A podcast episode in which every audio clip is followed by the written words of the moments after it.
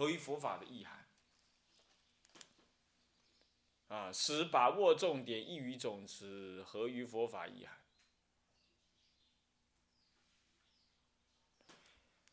像比如说，有些日本人，他纯然的以朝代来区分，这本身层次呢就不够分明，啊，而且重点也没有完全能把握。但有的人呢，他依着法难或者是教团的主要主要特征来分来做分节点，哎，这样是对的。可是呢，可是他不一定佛于佛法的判定，不一定佛法的判定。比如说，就有日本日本学者他说啊。他说：“宋朝之后是融合发展期，是完全佛教中国化了的，这才是什么呢？这才是中国佛教最呃，意思就是说能够发挥的时候。这对听到中国人耳朵里接不接受啊？接不接受啊？是不会接受的。在我们中国人来看，到了宋朝佛教根本就是已经什么，已经是弱了。其实最兴盛的是唐初。”唐中开始俗化，那么到宋朝已经是不得已的弱，开始走入下坡了。这哪里是中国化呢？佛教没有什么要中国化的，是中国式的理解。佛教永远就是释迦佛的，没有什么中国化不中国化。但是为什么日本人这样说？他透过社会学或文化立场来谈它。第一，第二，第二，他们日本呢是根本就神道社教，日本哪有什么真正的什么什么佛教？他一向就是什么呢？一向就政佛教为政治所所服务，乃至于这个这个神道是混合的，一直就这样，到现在还这样。所以他把佛教就当做是我们像拜拜求神问卜那样子的一个意涵。虽然他们有所谓的佛教学术，那已经是世俗化了的东西，也不算数了。他们固然也有早期也有很修行的内涵，但是在民间是极端的世俗化。他们以这种立场来看待宋朝，当然颇能接受，你懂吗？而且还觉得那很合情合理，甚至于还是很中国化了的。不是，那是衰败化了的，那不是中国化了的。所以像这样子的认知不合于佛法的法义，我们也不取。所以啊，这日本人的的的著作有些确实资料丰富。也真的言之有物，但是呢，就在这节骨眼上给你判定错误，你说吓不吓人呢？很吓人的，所以实在是没办法介绍什么书让你们看，我只是说介绍那是参考书，啊，尽信书还不如无书，可是你们哪晓得哪些书是可尽信，不可尽信，哪一段是可信，哪一段不可信，没办法，所以说实在很难呢，很难啊，很难有什么好的书可以让你们看。像这样子呢，所以所以分歧必须把握这几个原则，要详略适中。分歧的原则是详略适中，层次要分明啊。你要过详或过略都不太对啊。这中国佛教史两千年分前期跟后期，笑 说前期跟后期，谁知道什么是前期，什么是后期，对吧？这个也是不对的啊。然后呢，要不呃层次分明，有的层次不分明。这个第一期下面还分好几期，分好几期，这个这个不对呀，这一期跟那一期事实上可以合并啊，啊那期应该割开来呀，他搞不清楚，啊什么还有竟然还有一个叫做折中期，什么是折中期呢？我搞不懂，我老搞不懂他所谓折中是什么，呃隋代是折中期，隋代怎么会是折中期呢？啊隋代其实已经进入宗派了，啊。智者大师就是隋代的人嘛，他怎么会是折中呢？啊，你说他综合叫折中，那不对啊，折中是妥协的意思哎，啊，这不一样啊，所以说这个也不叫折中期啊，所以说这样层次不分明也不行，日本人很多很多的分歧，你要去无存清啊，啊，这这分层次也不分明，这不就是不能把握重点啊，你不啊唐朝呃到宋朝呃这是一起。要不就把唐朝跟宋朝合到一块儿，说成一起，要命啊！唐跟宋有截然的不同，一个是五官的，一个是武字为盛，一个是文字为强，这个两个的基本社会形态就不一样。更何况一个是唐朝是是宗派鼎盛出身跟鼎盛期，宋朝已经是一个主数了，已经是继承招，已经是这个招继之旗了，继召继少之旗了。这两个怎么能合在一起讲呢？啊，这是这是是就是层次，这个重点不同，层次也不分明。啊，再来有的嘛，就把它前期跟后期，前期又分什么期跟什么期跟什么期，后期又分什么什么，这有时候很难总持。你就爽爽快快的，完全的割开来，这样还你还能够很清晰的知道整个佛教的发展没落。你光一个前跟后，你怎么知道整个佛教的发展怎么样呢？是不是啊？再来就是什么呢？呃，不合于法义啊，不合于法义啊。我刚刚说过，他把宋朝当做是一个中国佛教的这个什么建立期、融合发展期啊，他认为那才是对的，那才是中国佛教最兴盛的时候。你不觉得很奇怪吗？是不是这样？固然宋朝佛教还不是衰到很衰，跟现在比的话，它还很强，但跟唐朝比已经完全不能比了。教典已经失去好多了。经过会昌法难之后，教典已经失去很多，你怎么能比呢？你说那个时候是中国人自己想的，才搞出一个中国佛教，那已经是佛教衰败的迹象，那哪里是中国佛教融合阶段呢？这不是的嘛？你你还赞叹他，那这这个看法就不对嘛？所以说是也有日本人这么看，不可以。所以我的去无存清啊，花了很多时间精神呢。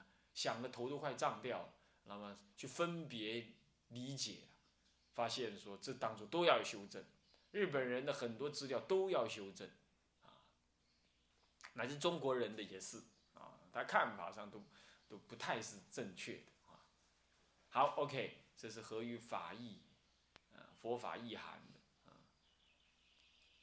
的必须把握这几个原则，啊，把握这几个条件，啊，条件重点啊。好，这是丙二分歧的基本原则啊。再来丙三是什么呢？啊，不是丙三了，说错了，这个是丁二分歧的基本原则。再来丁三是什么呢？分歧的商榷性。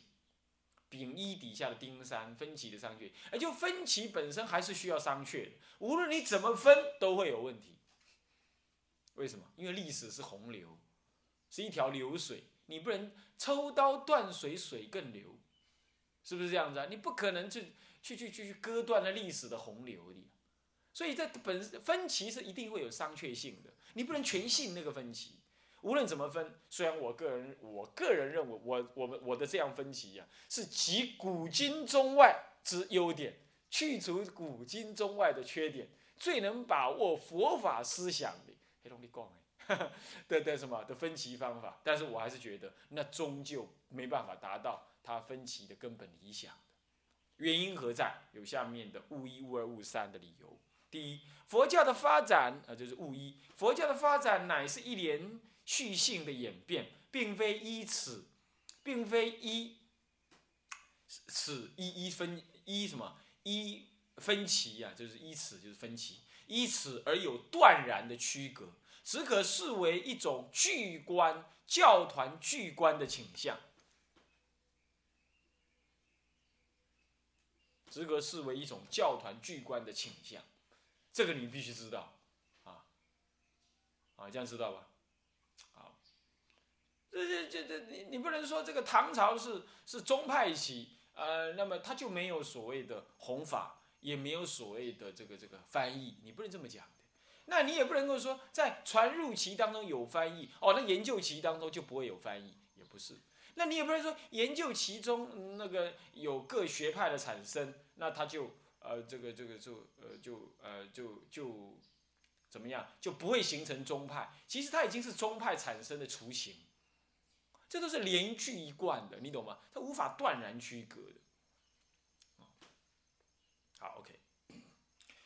这物二各其之间虽各具其特色，但亦非具有必然的互斥性，只能看作看作呃看为。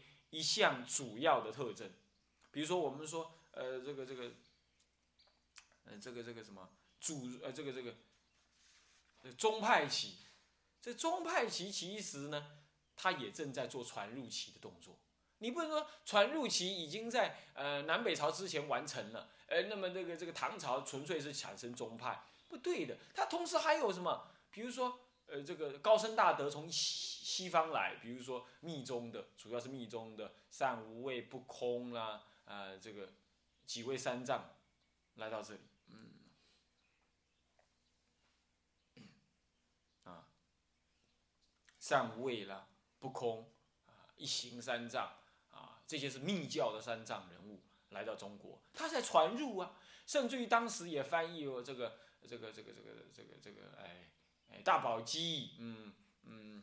哎，这个八十华严、四十华严，他照样在翻译你啊，他不是互斥的，你懂吗？他也不是断然的，就像我刚刚说，断然的区隔的，它是有连续性，而且不互斥啊。不是说有了这一期就没有那一期的内容，不是这样。主要我们是以特征来说的啊，那个时代的特征，这样知道吧？比如说现在的台湾，其实现在台湾有个很重要的契机，就是什么呢？民主化契机，使得台湾不再真正的什么。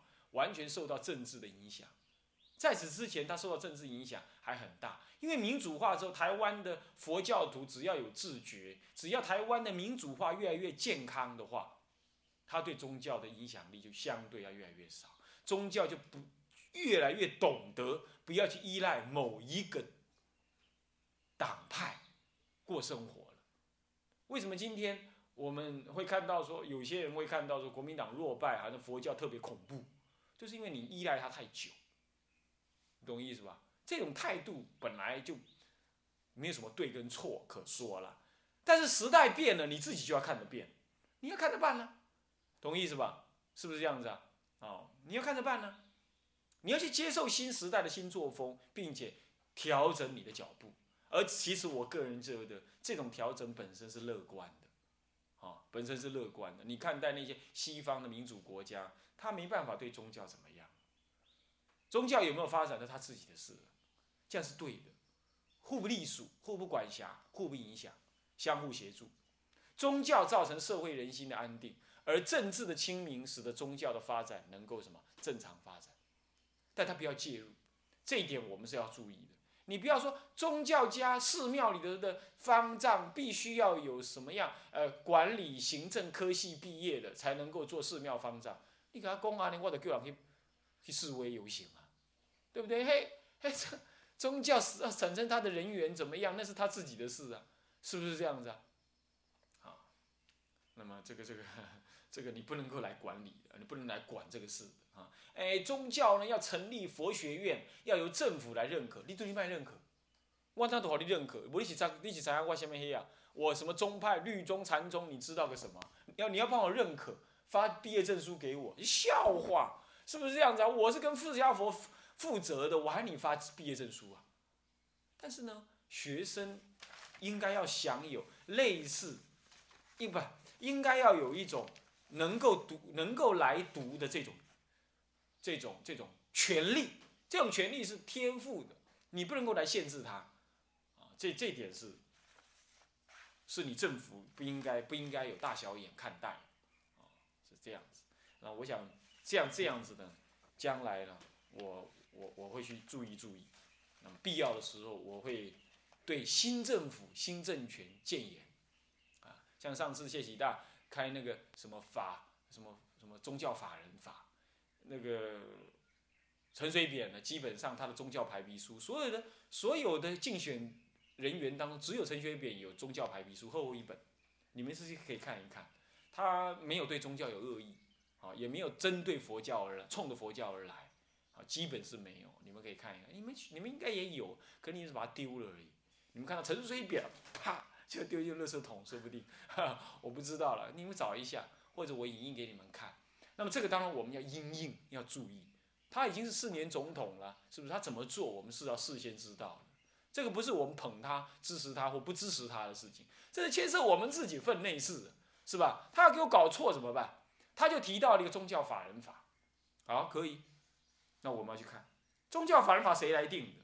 拍谁啊？你自己那些政府的官员关起门来，或者什么宗教学者关起门来定？对不起，我一定联合长老教会去反对你。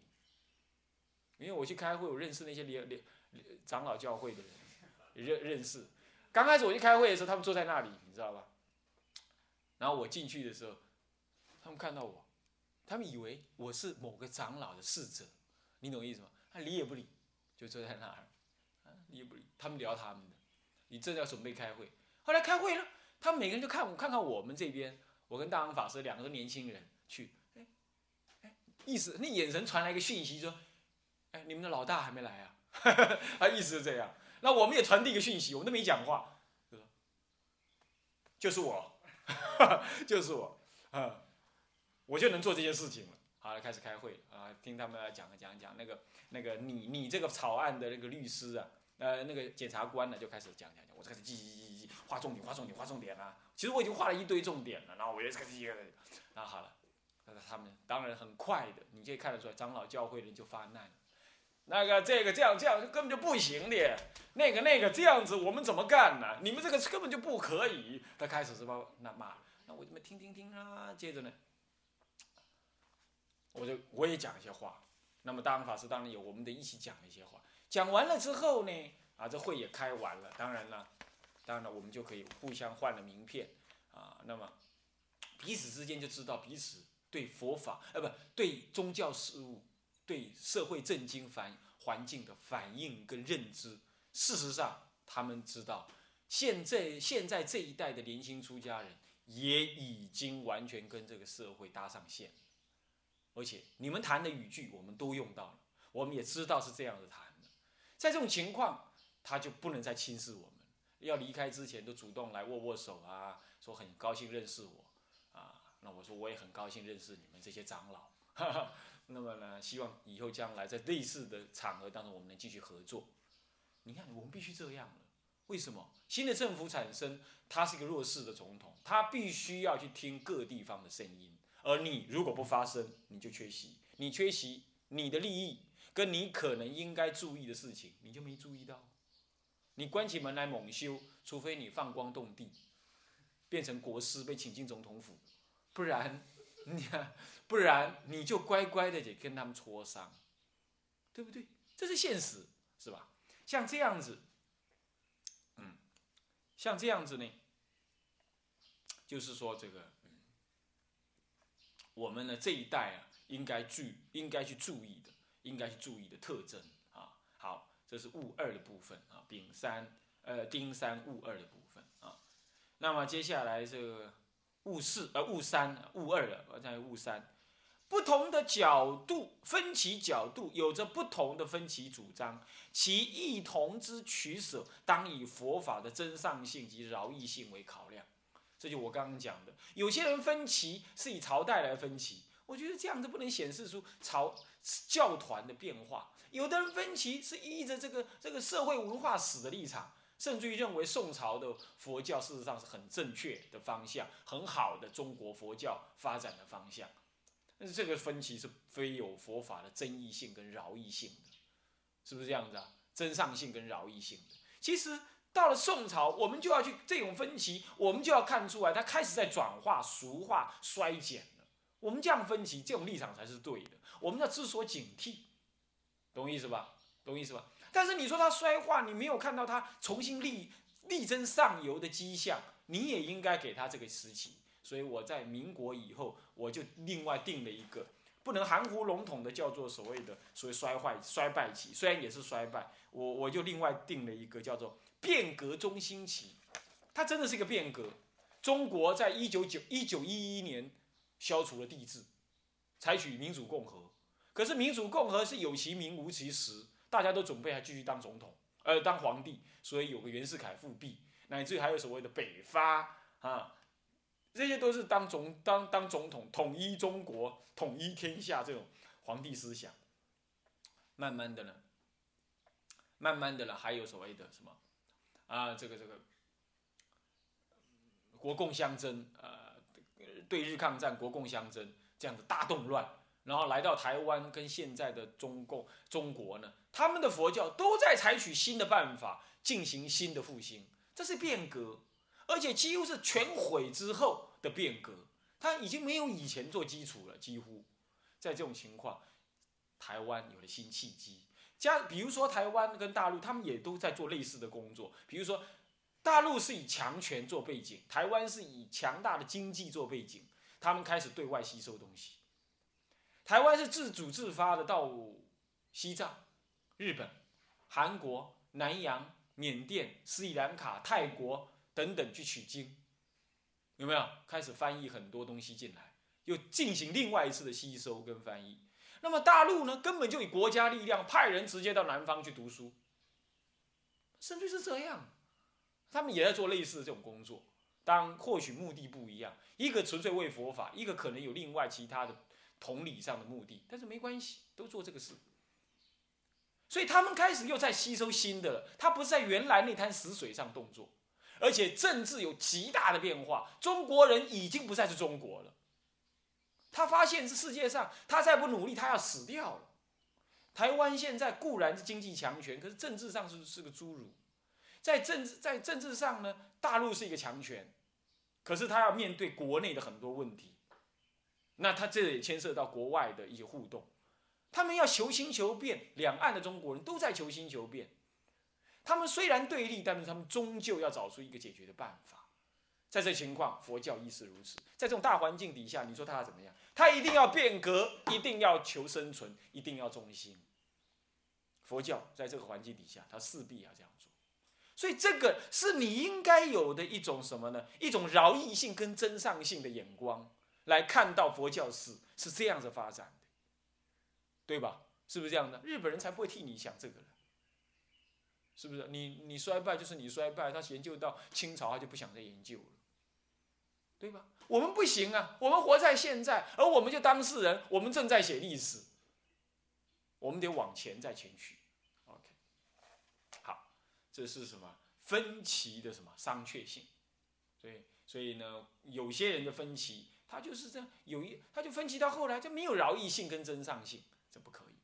我们这个也要看出它的饶益性跟真上性啊。无论再怎么烂，历史都是给我们激励用的啊。虽然历史只是事实的显现，不应该替特定人物跟目标而而努力，而而而服务。但是我们如果在正确、公平、客观的理解之外，又看出它的真上性跟饶益性，这才是个历史学家的价值不是刻意没有饶意找饶意，没有真上找真上，而是在再怎么烂，你都可以看出一种反省，对吧？而这反省本身就有真上性跟饶意性，知道吧？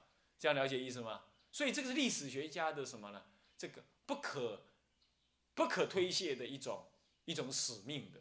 历史学家不只是在写写历史、说故事给人家听而已啊，对吧？OK OK，好，这样子呢，我们把第一阶段分歧方法呢分三科，所谓的丁一、丁二、丁丁三呢，啊，个别讲完。现在我们进行丙二分歧的内容。我们的分歧内容一言以蔽之，分成六期，分成六期。第一期叫做传入期，啊，第一期叫做传入期啊。那么第二期叫做研究期，第三期叫做宗派期，